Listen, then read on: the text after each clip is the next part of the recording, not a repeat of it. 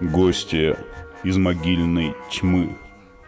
В августе 1989 года группа студентов, два парня и две девушки совершала туристический поход по горам Памира.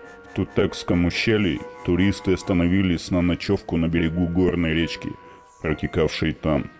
О том, как и почему поход был прерван и студенты спешили возвратиться домой – Елена Гладова из Челябинска сообщает следующее.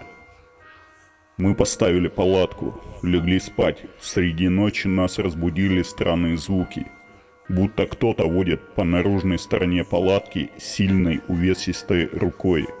Под ее нажимом брезентовый полог ходил ходуном. А потом принялись вдруг летать по палатке вещи. Коробки спичек, папиросы, баночки с кремом – Целлофановый мешочек, в котором лежали мои косметические мелочи, выпорхнул из рюкзака и завис в воздухе.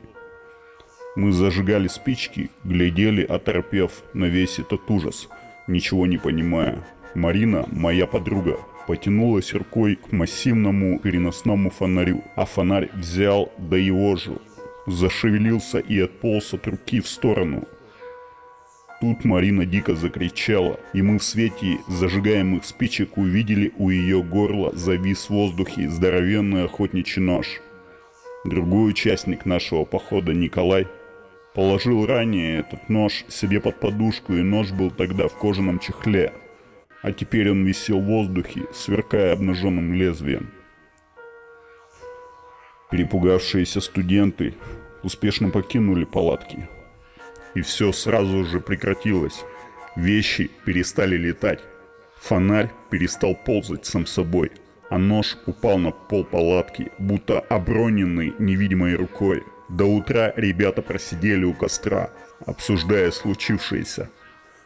Едва рассвело, как парни отправились на рыбалку. Один пошел вверх по течению горной речки, а другой вниз – Спустя пару часов Николай вернулся к палатке, весь дрожа и с лицом белым, как мел.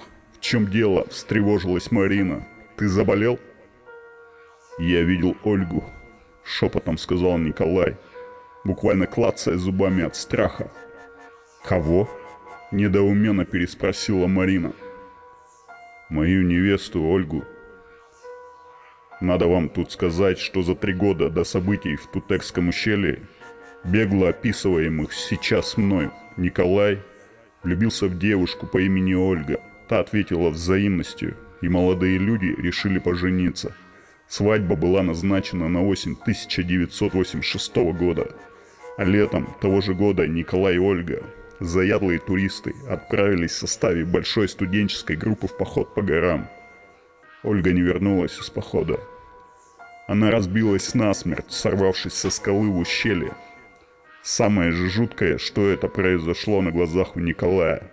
Елена Гладова не поверила своим ушам. Услышав слова Николая, она лично знала в свое время Ольгу и знала все обстоятельства ее гибели. «Ты видел Ольгу?» – поразилась она.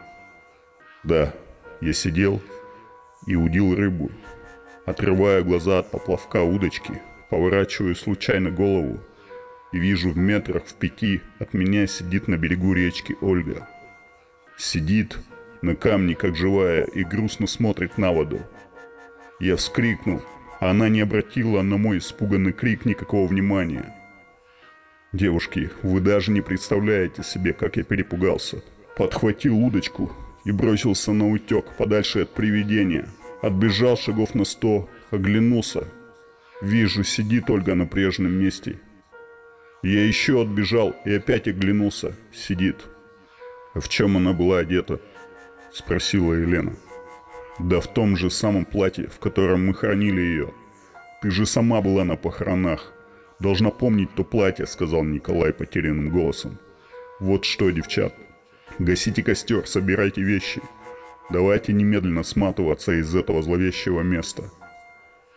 Вещи были собраны, палатка упакована в тюк, Посовещавшись, наши юные туристы решили возвращаться назад.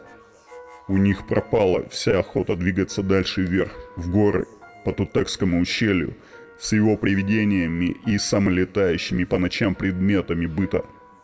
Целый день четверо путников с рюкзаками за плечами быстро шли по маршруту, уже хорошо знакомому им. Одна мысль была у них – поскорее бы выйти из ущелья. Но на ночевку им пришлось остановиться все-таки во все том же ущелье. Не успели студенты уснуть, как по палатке пронесся ветерок. Взмыл воздух переносной фонарь, окруженный гирляндами из спичечных коробок ложек и вилок. Сами собой задергались спальные мешки. Туристы кинулись с воплями из палатки. Увидели необычное зрелище. За невысоким холмом метров трехста от палатки стоял мощный конусообразный столб голубоватого цвета.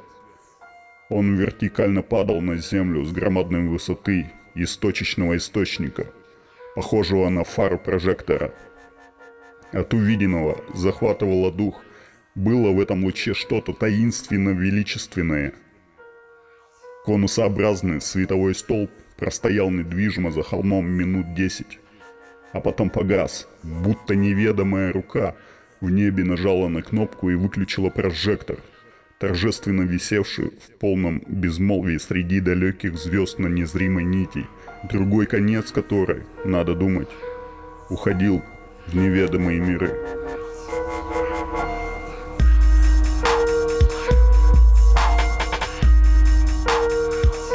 Всем спасибо.